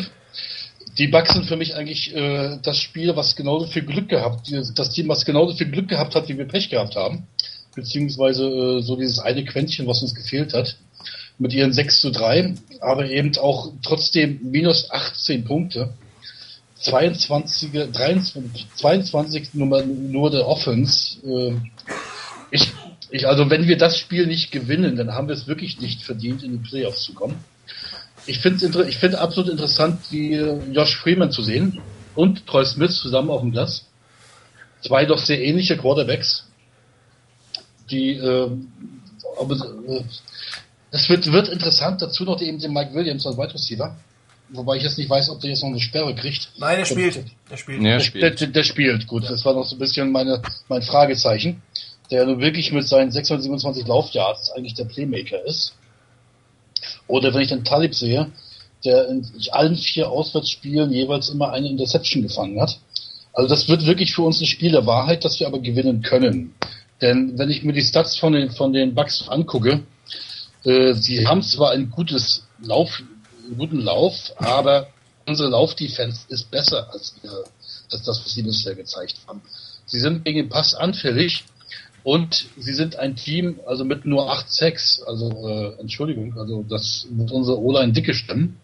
Gleichzeitig sind sie aber auch verdammt anfällig gegenüber Sex. Also Willis äh, wird einen guten Tag bekommen. Also ich bin mir eigentlich sicher, wir werden das Spiel mit acht Punkten gewinnen. Es wird ein schönes Spiel werden und es wird auch für uns ein Spiel werden, wo wir wirklich sehen werden, was Troy Smith drauf hat. Rainer, deine Einschätzung? Ja, also die Bugs sind gegen den Pass recht gut. Wenn ich das sehe, da stehen sie an acht, achter Stelle der, der NFL und gegen den Lauf ziemlich schwach. Ähm, von daher könnte man vermuten, dass die Niners natürlich stark auf den Lauf setzen, um den durchzudrücken.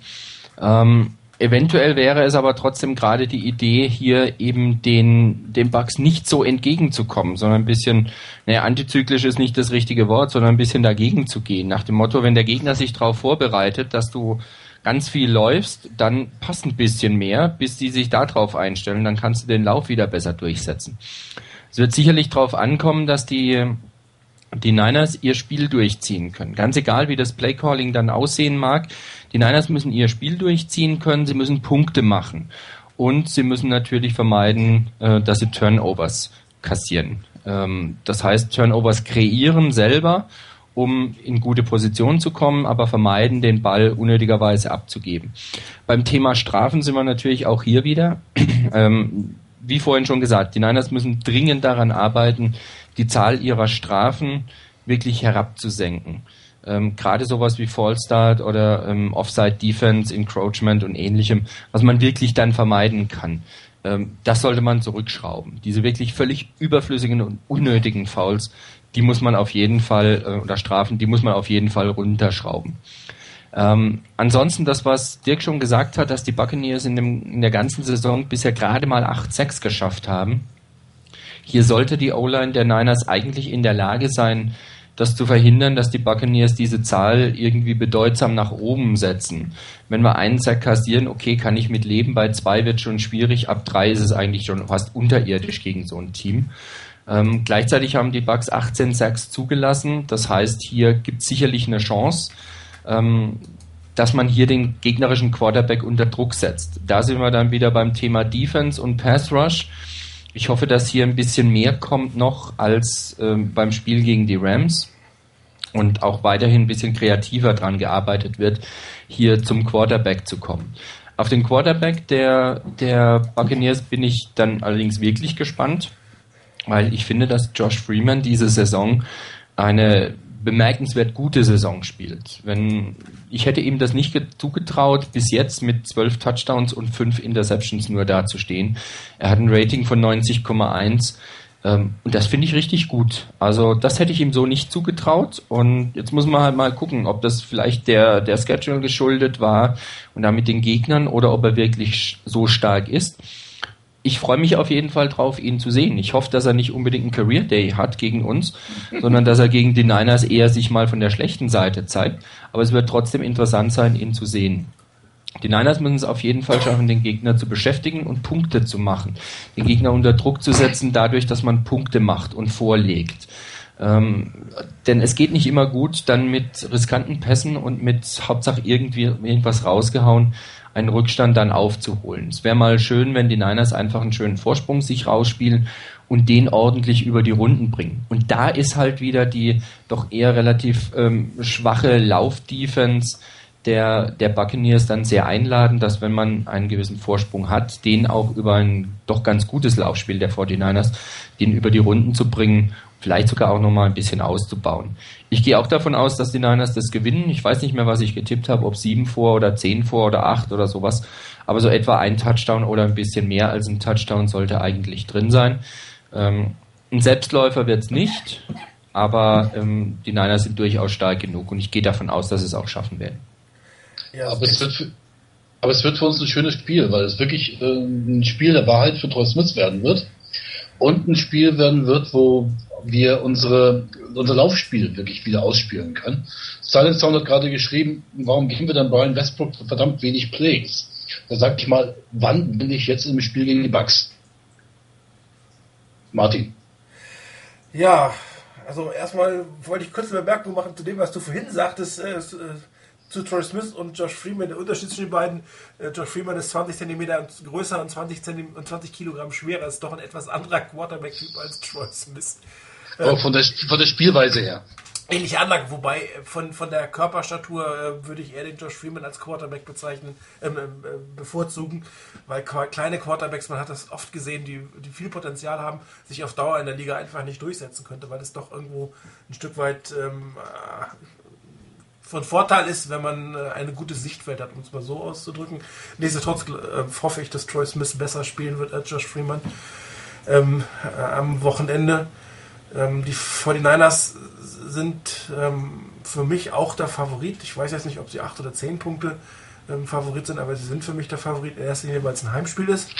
Ähm, das äh, ist immer natürlich hilfreich für ein Team zu Hause zu spielen, äh, mit, mit einer kleinen Winning Streak im Rücken. Man darf aber nicht vergessen, auch wenn die Statistiken der, der Bucks jetzt nicht der, der, der Traum schlechthin sind, das Team steht 6 zu 3 und das kann man einfach nicht wegdiskutieren.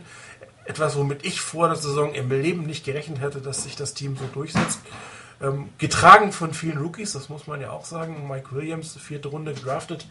Ähm, einer der Steals der Draft, so wie es aussieht. Verhaftet wegen Trunkenheit am Steuer und die Bucks werden ihn trotzdem spielen lassen. Ich glaube, er ist unter dem gesetzlichen Limit gewesen und das war so ein bisschen ähm, der, der, ausschlaggebende Punkt, warum er nachher aufs Spielfeld darf. Und, und wenn wir ihn kontrollieren können, aber auch LaGarrette Blunt, der wirklich sehr gut spielt und das, Laufspiel der Bucks äh, ist deutlich besser und, und, und, und äh, durchschlagskräftig geworden, seitdem er ähm, der Starter ist. Äh, in der Gesamtstatistik fällt das natürlich noch nicht so auf, weil die Bucks die erste Zeit, die ersten Spiele mit, mit Williams und Huggins und wer immer da gestartet ist, einfach extrem schlecht gelaufen sind.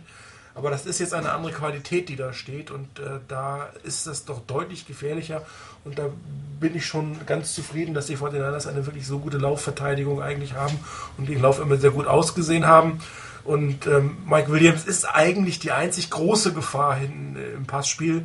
Und äh, den sollte man doch hoffentlich in den Griff bekommen. Vielleicht hat auch Clemens mal einen etwas besseren Tag, beziehungsweise die äh, 49ers, die Secondary an sich, ähm, könnte mal ein bisschen stärker auftreten. Und, und, dann sollte man es eigentlich schaffen, ein Team, was einen wirklich gefährlichen Wide Receiver hat, äh, in den Griff zu bekommen. Aber der ist wirklich gut, das, das darf man nicht verachten. Ähm, und das macht auch, glaube ich, die Statistiken vom, von, von, von Freeman so gut, dass er einfach einen, einen Go-To-Guy hat, äh, dem er vertraut, der die Plays für ihn macht und ähm, das darf man schlichtweg nicht unterschätzen. Und die 49ers selber müssen eigentlich das tun, was sie so die letzten zwei, drei Spiele getan haben. Sie müssen neue Plays mit reinbringen, sie müssen Dinge tun, die sie vorher nicht getan haben, überraschend spielen, wirklich sich auf den Gegner konzentrieren. Wie ich vorhin schon sagte, die Wide Receiver mehr ins Spiel bringen. Das ist meiner Meinung nach ein absolutes Muss, weil sonst wird es wieder einseitig oder eingeschränkt ähm, wenn man nur auf die Titans geht und äh, wenn man dann die, wie die gedeckt sind und, und äh, man es nicht schafft, auf die Außenseite zu gehen, dann hat man ähm, doch ein etwas größeres Problem. Ich erwarte eigentlich ein gutes Spiel von, von Frank Gore. Er hatte letztes Spiel nicht ganz so viele Carries, ist vielleicht auch ein bisschen ausgeruhter jetzt diese Woche wieder oder noch ausgeruhter war die Beiweek und äh, sollte doch sicherlich wieder an die 100 Yards machen, weil die Laufverteidigung ist die Schwachstelle der, der Buccaneers. Äh, Gerald McCoy spielt jetzt keine schlechte Saison, aber man hat sich von ihm als First-Round-Pick, glaube ich, einen Tick mehr versprochen, als, ähm, als er jetzt tatsächlich kommt. Der Kollege Schuh, der vor ihm, gedrückt wurde, vor ihm gedraftet wurde, hat eine deutlich bessere Saison. Ist vielleicht ein Stück weit enttäuschend für ihn. Ähm, gut, 14. der Laufverteidigung ist jetzt, jetzt auch nicht so und im Moment 31. der Laufverteidigung sind sie, also 150 Yards kassieren sie fast am Schnitt. Das muss einfach ausgenutzt werden und wenn das kommt, wieder über die Play-Action-Pässe ähm, ins Spiel kommen. Was nicht wieder passieren darf, ähm, ist, dass man beim First Down konsequent läuft und durch die Mitte läuft. Dann wird auch die schlechteste Laufverteidigung das einfach riechen und, und dann passiert im Endeffekt nichts. Aber ähm, die 49ers sind für mich, obwohl sie den schlechteren Rekord haben, halt etwas leichter Favorit. Ich würde mal sagen, wir gewinnen mit drei oder vielleicht auch vier Punkten hoffentlich, ohne dass es in die Verlängerung geht. Ich bin voll und ganz äh, bei Rainer, der sagte, man muss mal von vorne raus ein paar Punkte sich in, in einen Vorsprung erarbeiten, dass man vielleicht auch mal den einen oder anderen Touchdown kassieren kann, ohne sofort in Rückstand zu geraten, mit ein bisschen Sicherheit zu spielen. Und ähm, wenn man die Fehler abstellt und konsequent auf seine Stärken setzt, dann sollte das eigentlich meiner Meinung nach auch über die Bühne gehen jetzt am Wochenende. Also ich wäre extrem enttäuscht, muss ich sagen, wenn wir dieses Spiel ähm, verlieren würden. Westbrook kann man einfach nur zu sagen, er wird nicht eingesetzt, es wird seinen Grund haben, warum er nicht eingesetzt wird. Vielleicht sind die anderen Spieler oder gerade Frank Gore, vielleicht ist er so viel besser, dass man ihn nur im Notfall rausnimmt und dem anderen einen Marion Carey gibt oder mal eine andere Sicht der Defense zu geben. Aber ähm, Brian Westbrook ist ja auch nicht umsonst ähm, nicht mehr bei dem Team, wo er vorher war. Ist einfach nicht mehr so stark in den vergangenen Jahren. Und er ist vielleicht mal eine Option für eine kleine Überraschung, für was Neues, aber als, als kontinuierlichen Back scheint er nicht mehr äh, geeignet zu sein, weil sonst würde man ihn auch einsetzen. Es gibt ja keinen Grund, immer Frank Gore laufen zu lassen und ein großes Risiko auszusetzen, wenn man jemanden hätte, der genauso spielen würde. So, jetzt habe ich wieder, Entschuldigung, viel geredet, das hört man. Ähm, ansonsten hätte ich jetzt gesagt, wir machen nochmal eine Call-In-Session, aber auch da ist eigentlich heute nicht allzu viel online. Ich weiß nicht, falls Chris, der jetzt da ist, nochmal was sagen müsste, dann möchte er mir kurz eine Nachricht hier bei Skype eintippen, dann würde ich ihn nochmal für einen Kommentar kurz ähm, hereinholen. Ansonsten würde ich sagen, gucken wir mal in die NFC West. Ähm, alle Teams spielen und ähm, es besteht eine gute Chance, dass es nur einen Sieg für ein NFC West Team gibt. Und äh, ihr könnt euch alle vorstellen, wen ich glaube, wer das sein könnte. Ähm, wer glaub, denn? Ähm, warte mal, ich glaube Seattle in New Orleans, ne? ähm, ich würde sagen. Klassen, Klassenbrau, Klassenkeile. Ja, genau. Äh, also ich würde sagen, wir machen es heute mal anders. Ich glaube, jeder geht mal die NFC West Spiele durch. Ich fange mal an, sonst sind wir immer Spiel für Spiel gegangen. Vielleicht ist das so ein bisschen lockerer. Beziehungsweise ich habe relativ viel geredet. Rainer, vielleicht bitte ich dich einfach ähm, kurz durch die NFC West zu gehen. In der Zeit rufe ich den Chris mit dazu, dass wir von dem auch nochmal einen Kommentar haben können. Ja, dann fange ich mal an. Die Cardinals spielen bei den Chiefs und ich hoffe, dass die Chiefs weiterhin ordentlich spielen, ähm, sodass die dann auch ihre Position in der AFC West verbessern können nochmal. Das heißt, dass die Cardinals dort verlieren. Ich gehe auch davon aus, dass die Chiefs das Spiel nach Hause fahren. Ähm, wie deutlich bin ich mir noch nicht so ganz schlüssig, aber ähm, da sollten eigentlich die Chiefs gegen die Cardinals gewinnen können. Ähm, die Seahawks spielen bei den Saints eigentlich eine ganz klare Sache, ähm, wobei die Saints irgendwie diese Saison nicht ganz so souverän sind oder souverän scheinen, wie, sie, wie ich sie eigentlich gesehen hatte. Äh, dennoch wäre alles andere als ein Sieg der Saints äh, eine Riesenüberraschung für mich. Ähm, die Rams spielen zu Hause gegen die Falcons.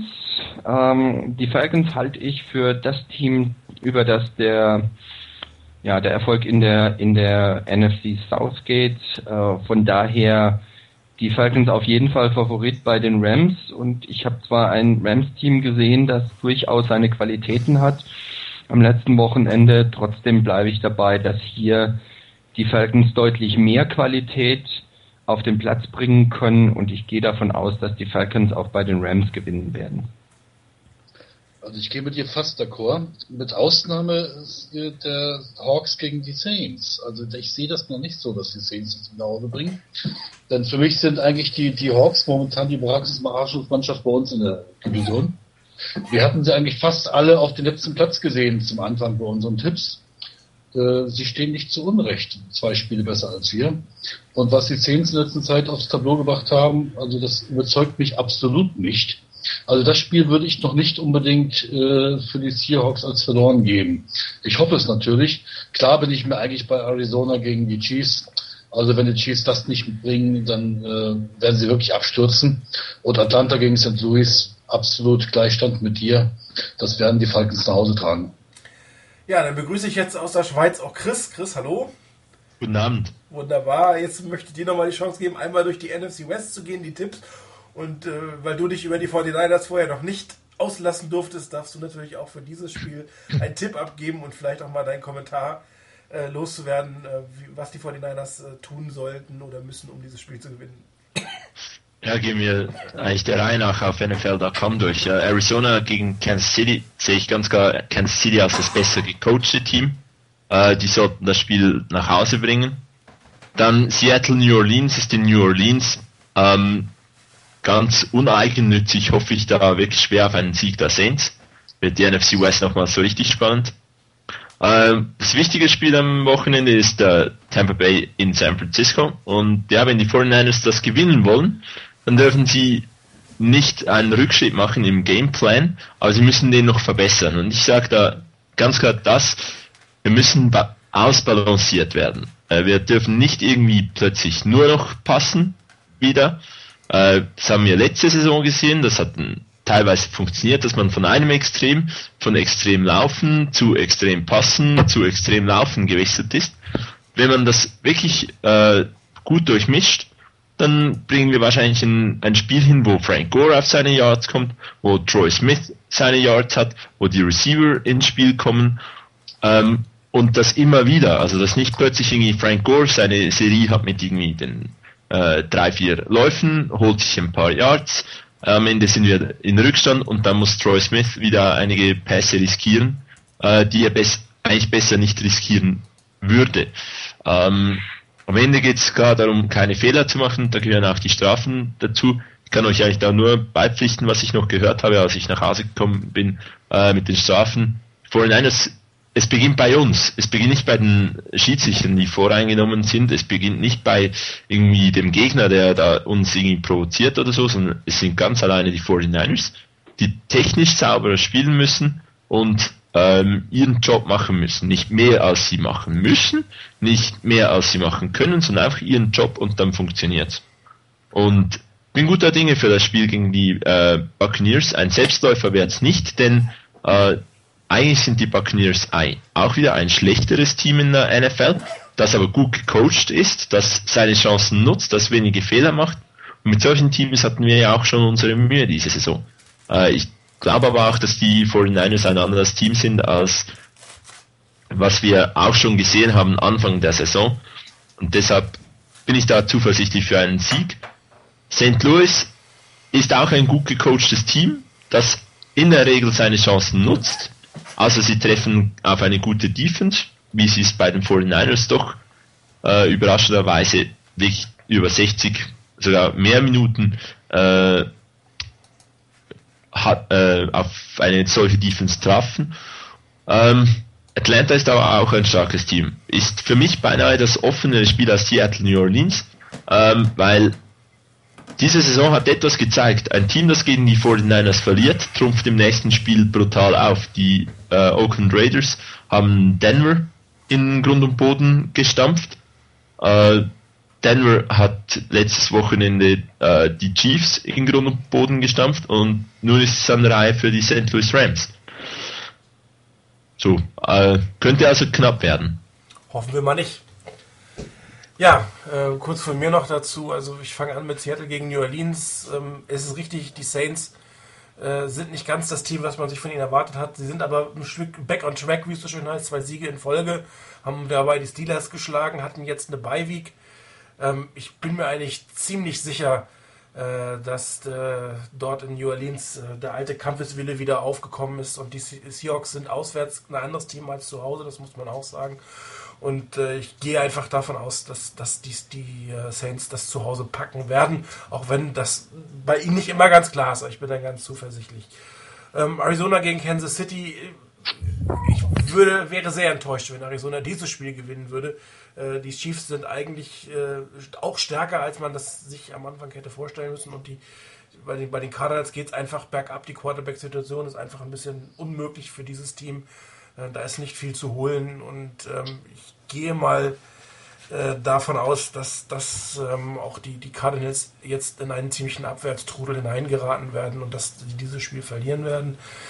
Das dritte Spiel war Atlanta gegen St. Louis. Ähm, Atlantas Defense ist wirklich gut, punktemäßig ähm, die, an Nummer 8. Rush Defense die Nummer 7. Ähm, die äh, Rams sind ein Team, was wenig Punkte macht, spielen gegen eine Defense, das wenig, die, äh, die wenig Punkte zulässt. Sie sind auf Steven Jackson mit dem Lauf angewiesen. Ähm, auch das wird von den Falcons relativ gut verteidigt. Äh, die, die, haben eine super Offense. Matt Ryan ist für mich ein wirklich guter Quarterback, der, der in seinem dritten Jahr zeigt, was er kann und deutlich auf dem Weg nach oben ist. Ich bin mir eigentlich relativ sicher, dass es hier ein Auswärtssieg für die Falcons geben würde. Ich meine, natürlich alles wieder für die 49ers. Es wäre natürlich, ich glaube, ähm, das, das Optimum, was rauszuholen ist. Und vielleicht haben wir auch einfach mal das Glück, dass nicht nur wir gewinnen, sondern dass auch alle anderen konsequent das ganze, den ganzen Spieltag für uns spielen und ähm, danach sind wir dann tatsächlich äh, ein Spiel hinten dran und dann werden die Karten neu gemischt. Ähm, Chris, du hast gesagt, du hättest noch was zu den Seahawks. Ja, ich muss habe heute äh, profootballtalk.com äh, durchgelesen und äh, die ist eigentlich mein Highlight des Tages, äh, weil die Seahawks Quarterbacks sind ähm, Matt Hasselbeck mit ge äh, gebrochenem Handgelenk, äh, Charlie Whitehurst mit äh, dem Clipboard und äh, JP Lossman darf nun äh, Hasselbeck die Schuhe binden, übrigens, einfach so. Das ist seine Aufgabe im Moment. Kann nicht mehr, mehr lachen, so, so krank bin ich inzwischen da, aber das ist ja fantastisch. Äh, also auch da hoffen wir doch mal, dass das zusammen mit dem Auswärtsspiel, die es sehr haben werden, wirklich eine Niederlage geben wird und ähm, dass wir nächste Woche mit einem weiteren Sieg in eine, unsere Miniserie weiter ausbauen. Ja, dann haben wir noch einen Punkt. Chris, wir behalten dich dafür natürlich auch gleich da, weil wir deine drei Spiele der Woche natürlich auch wissen möchten. Soll ich gleich beginnen? Ja, natürlich. Ja, ich meine, seit zehn Jahren ist das äh, Spiel der Woche in einer solchen Woche immer das gleiche und das ist ganz klar. Diesmal brauche ich weder äh, drei noch zwei, sondern es ist ganz klar eines. Das ist äh, Tom Brady gegen Peyton Manning. Ähm, seit zehn Jahren ist, sind das die beiden besten Teams in der AFC und wenn die gegeneinander antreten, ist es eine ganz einfache Woche und das wird ein enorm spannendes Spiel.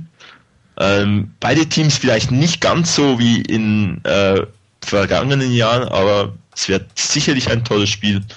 Ähm, leider zur gleichen Zeit wie die 49ers, aber es wird ein Spiel, das ich mir sicher dann nachher noch anschaue. Oh ja, ich auch. Dirk, dein Spiel der Woche. Äh, ne, wer gewinnt denn, Chris? Erstmal das. Wer gewinnt? Wer gewinnt? Uh, schwierig. Ähm, kommt ein bisschen aufs Wetter, denke ich, an. Wenn es äh, so ein bisschen New England-Wetter ist, dann hat New England gute Chancen. Ansonsten, ja, da kann man sich nicht festlegen. Also ich will mich jetzt da nicht festlegen. Feigling. Okay, Dirk, dein Spiel der Woche. Ein ganz, ein ganz anderes, nämlich die Quigers gegen die Lions. Quigers, ich weiß, sie alle hassen sie. Und ich will jetzt einfach sehen, wie, was passiert jetzt mit Pasqualoni als Defense Coordinator, mit Garrett als neuen Coach. Und dann gegen die Lions, die mir eigentlich immer ein bisschen leid tun, wo ich aber glaube, dass sie diesmal eine ganz gute Chance haben. Und wenn die Lions wirklich gewinnen sollten, was ich ihnen wünsche, ich glaube, dann sind die Quigers endgültig am Heulen. Und das gucke ich mir an. Rainer, bei dir, Spiel der Woche. Ja, ich gehe mit... Moment, wer gewinnt denn? Ich hoffe die Lions. Okay, Entschuldigung. Gut, ähm, ich gehe mit Chris konform äh, Patriots gegen Colts als Spiel der Woche, auch wenn ich natürlich genauso wie Dirk und wie manch anderer bei uns auf dem Board wohl gerne die äh, Cry Girls verlieren sehe. Äh, trotzdem das Spiel der Woche für mich Patriots gegen Colts. Für beide Teams ist es ein immens wichtiges Spiel. Ähm, wenn die Patriots verlieren, die, die Jets spielen gleichzeitig oder auch am Wochenende eben ähm, zu Hause, ich glaube gegen ja gegen die Texans, das ist ein Spiel, das sie durchaus gewinnen können.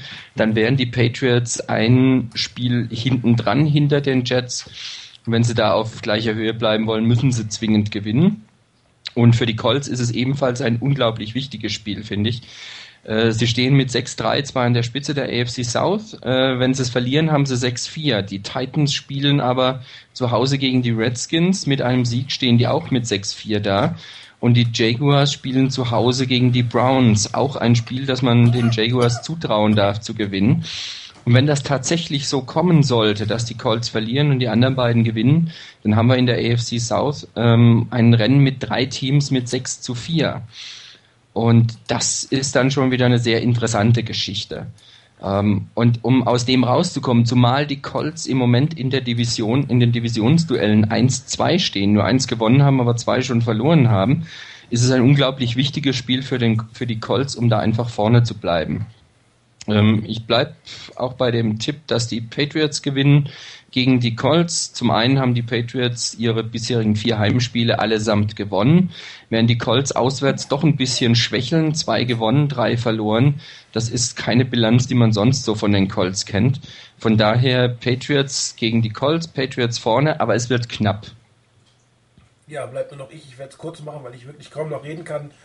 Wäre langweilig, wenn ich das gleiche Spiel nehmen würde, obwohl ich Colts-Fan bin, aber da ich glaube, dass die Colts verlieren werden, dann nehme ich das jetzt nicht mein Spiel der Woche. Packers gegen Vikings.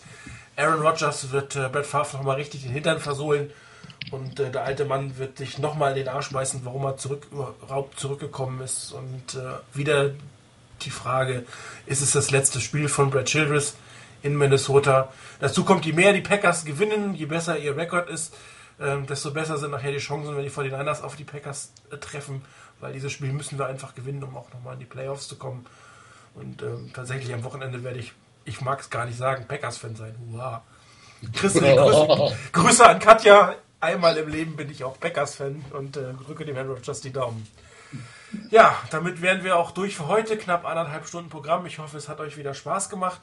Wie letzte Woche angekündigt, die nächste Sendung wird am Samstag sein. Ich bin auf Dienstreise. Das wird also Donnerstag und Freitag nicht klappen. Ähm, ich glaube, es ist Thanksgiving-Woche. Hm? Oder übernächste Woche ist Thanksgiving, oder? Ja, genau, übernächste Woche. Ja, weiß ich jetzt nicht, aber auf jeden Fall für diejenigen, die äh, Fantasy Football spielen oder Pick'em spielen. Denkt dran, dass Donnerstags als Spiele sind. Genau. Vergesst es nicht, richtig. Ich glaube, ähm, die Woche äh, danach ist äh, die ähm, Thanksgiving-Woche. Das heißt, wir werden auf die äh, nochmal auf die Dallas und, und, und äh, Lions-Spiele äh, eingehen, die dann am, am äh, Donnerstagabend stattfinden, die wir dann auch live sehen werden. Also Football total an dem Wochenende. Ähm, ich bedanke mich fürs Mitmachen. Dirk, vielen Dank, dass du eingesprungen bist. Nicht nur als Call-In, sondern eine ganze Sendung mit uns durchgehalten hast. Nicht zu danken. Danke an Chris, dass du nochmal spontan reingekommen bist, dein Essen verlassen hast, nur um nochmal dein Spiel der Woche, dein einziges Spiel der Woche, was wir, glaube ich, diese Saison nicht mehr erleben werden, uns äh, präsentieren konntest. Ja, kein Problem. Es war natürlich eben, weil es nur ein Spiel war, da musste ich mal kommen. Oder? Genau. Ist ja klar. Danke natürlich auch an Rainer. Grüße äh, ins Neckartal. Gern geschehen, danke. Und äh, ich verabschiede mich für heute. Ich hoffe, dass ich nächste Woche ein bisschen gesunder bin. Die Huster tun mir leid, aber meine Oh Gott. Ist noch da und ich leg jetzt auf. Ciao. Na, na.